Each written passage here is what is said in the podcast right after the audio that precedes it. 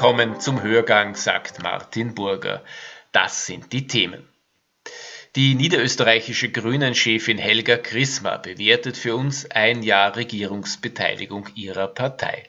So viel vorweg. Gesundheitsminister Rudolf Anschober genießt zwar das Vertrauen der Parteibasis, aber voll und ganz zufrieden ist man nicht. Und wir schauen uns die Telemedizin-Plattform Online Doctors Austria an und sprechen dazu mit Geschäftsführer Philipp Freitag.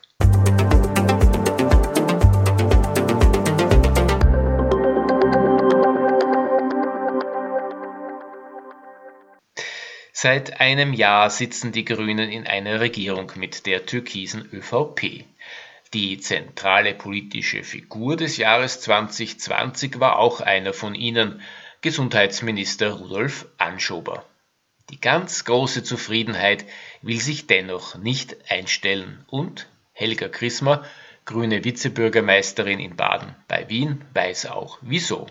Und äh, ich komme eben zum Schluss, dass äh, sehr viel äh, Trommelwirbel seitens des Bundeskanzlers ist. Es wird kein Impfstoff auf der Welt schneller produziert, nur weil der Herr Kurz sich das einbildet. Es gibt äh, europäische Vereinbarungen. Es ist klar, die, die vereinbart, wer wann welche Impfstoffe bekommt. Und äh, so war es ja auch von langer Hand klar, dass man äh, beginnen wird mit einer kleinen Vorphase der Testungen und dass man dann Mitte Jänner, wenn quasi die schon größeren Kontingente in Österreich zur Verfügung sind, in den Ländern, die hoffentlich vorbereitet sind, dann auch beginnt auszurollen. Und mein Wissensstand ist, dass, äh, dass es äh, große Unsicherheit gegeben hat im Bundeskanzleramt, da man seitens der Alten- und Pflegeheime nicht wie vereinbart bis zu einer Frist im Dezember eingemeldet hat, wie viele Impfstoffe man braucht. Dann kam dieses leidliche, äh, und das kann ich schon sagen, äh, da finde ich, hätte Rudi Anschober nicht mitmachen dürfen, dieses Foto am 27.12.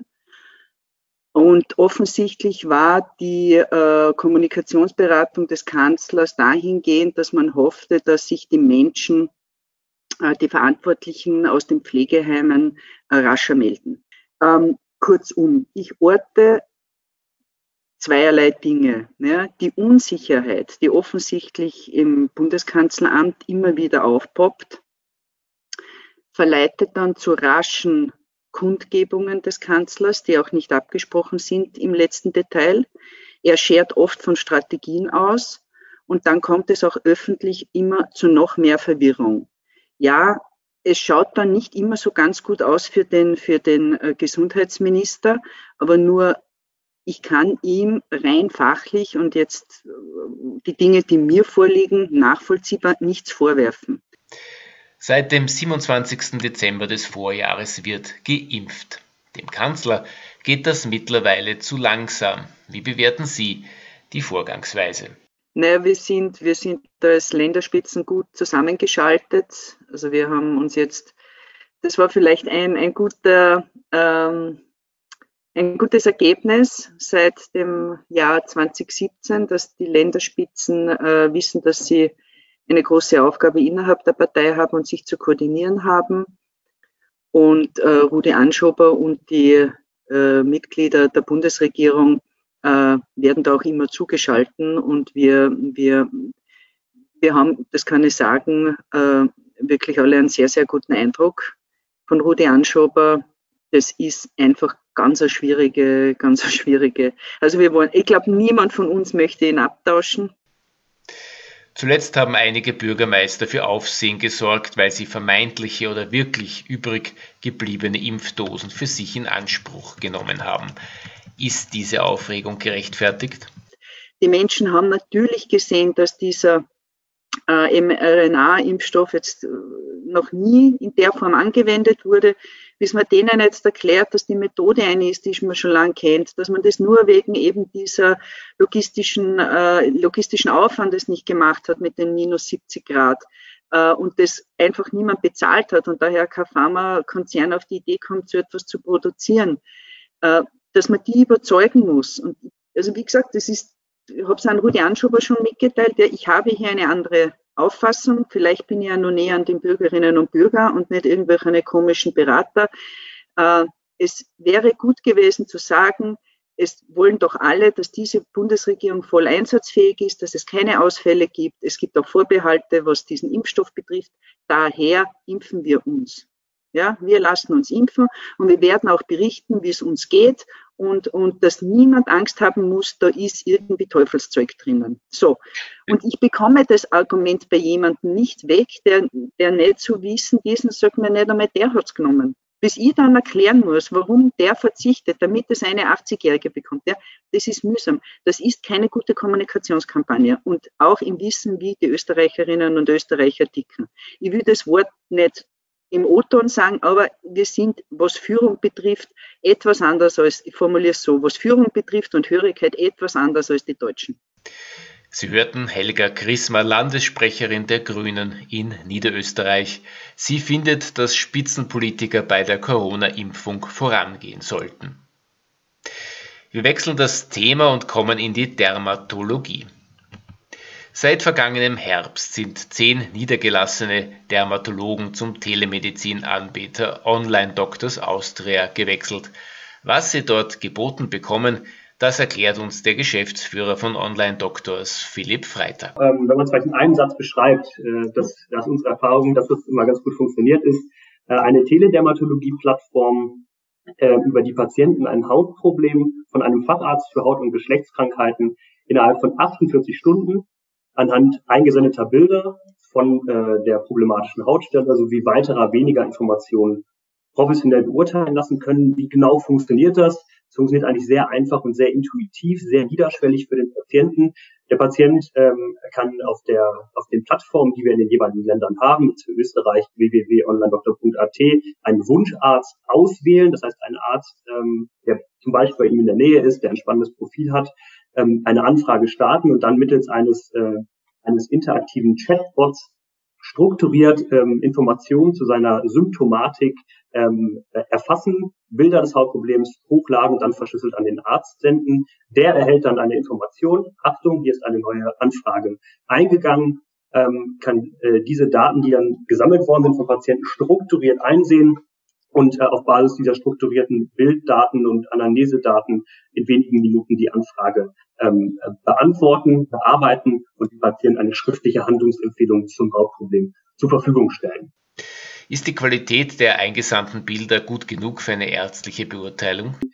Unsere Erfahrungen zeigen, dass wirklich, da profitieren wir von der Entwicklung im Smartphone-Bereich, aktuell ähm, die Kameras von Smartphones äh, derartig gut ausgestattet sind, dass wir ähm, wirklich in den aller, aller seltensten Fällen mal äh, zurückgemeldet bekommen, dass die Bildqualität nicht ausreicht. Wenn das mal doch vorkommen sollte, weil etwas unscharf ist, weil der ähm, behandelnde Facharzt oder die Fachärztin äh, das nicht ausreichend beurteilen kann, ähm, dann ähm, gibt es einen Prozess, dass der Patient erneut die Anfrage ähm, ähm, an den Patienten, äh, an den Arzt sendet, damit der dann auch wirklich die äh, richtige äh, Datengrundlage hat, um das Problem beurteilen zu können.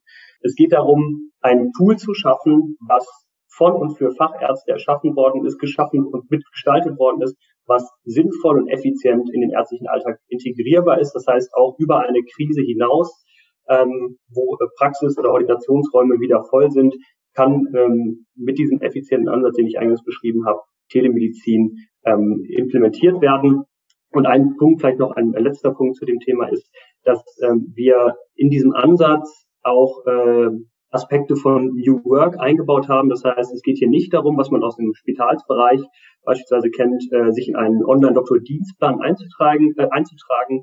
Teilnehmende Dermatologen haben die Möglichkeit, äh, ihr Profil zu schalten, aber dann in ihrem individuellen Dermatologen-Login-Bereich auch ganz ähm, frei äh, An- und Abwesenheiten zu planen. Das heißt, äh, wenn äh, die Ordination voll ist, wenn man auf einer Konferenz ist, wenn es private Themen gibt, ähm, besteht die Möglichkeit, selbstständig zu sagen, an diesen Tagen möchte ich nicht auf der Plattform erscheinen, äh, möchte ich keine Anfragen erhalten. Das ist ganz äh, frei dem Arzt überlassen, sodass er das Tool so einsetzen kann, dass er bestmöglich seine Patienten auch digital betreuen kann.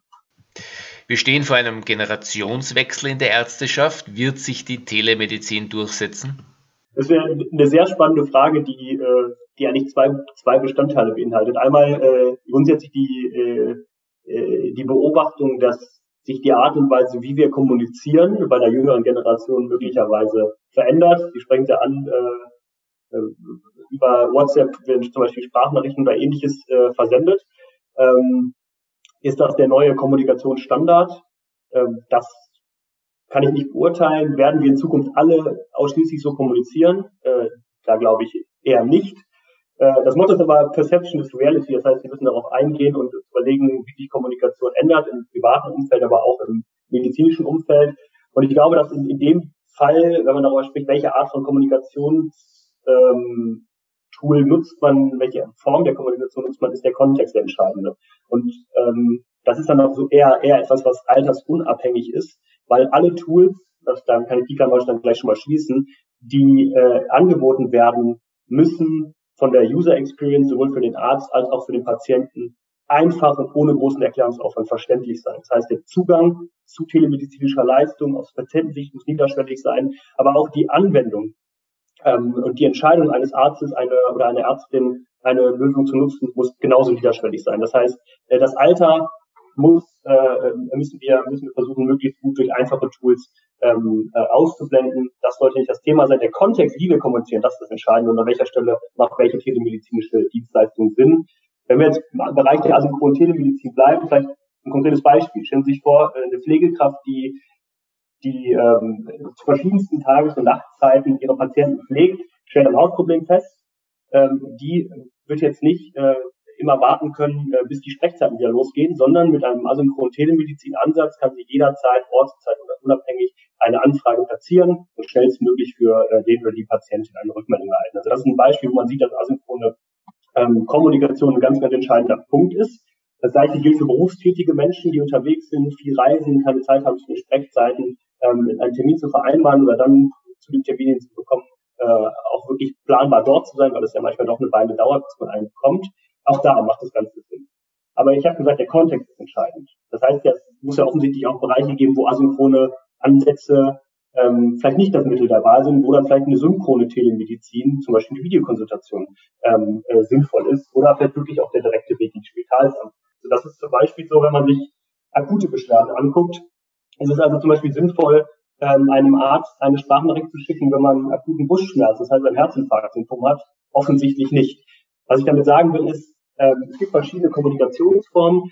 Wir müssen daran arbeiten, gemeinsam partnerschaftlich im Gesundheitssystem, dass verschiedene telemedizinische Ansätze mit verschiedenen Strategien äh, erprobt und rechtssicher im Markt verfügbar sind, die sowohl Patienten als auch Ärzte auswählen können, ähm, um letztlich in den nächsten Jahren die Versorgungsstrukturen bestmöglich ähm, zu gestalten und bestmöglich digitalisieren. Und äh, um auch noch vielleicht das Thema Alter nochmal aufzubringen, ähm, das müssen wir im Hinterkopf haben. Wir müssen alles dafür tun, dass die Tools einfach zu benutzen sind. Wir müssen äh, exzellente Onboarding, Onboarding, exzellente Schulungen machen, dass ähm, sich die Anwender auf beiden Seiten wohl und sicher mit den Tools finden. Denn nur dann werden sie angewendet und, und nur wenn sie angewendet werden, können wir nachhaltig eine Veränderung herbeiführen. Das war Philipp Freitag von Online Doctors Austria. Er sagt, die Telemedizin ist nicht aufzuhalten, sie muss aber einfach und praktisch in der Anwendung sein. Für die schlechte Tonqualität während des Interviews möchte ich mich entschuldigen. Ich sage danke fürs Zuhören. Das war der Hörgang, Ausgabe 39 und noch ein Hinweis in eigener Sache. Beiträge wie den eben gehörten finden Sie auch in der Zeitschrift Ärztewoche aus dem Springer Medizin Verlag.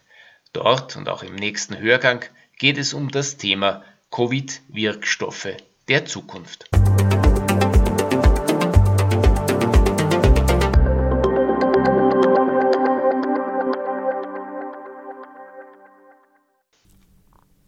Sie wollen keine neue Podcast-Folge mehr verpassen?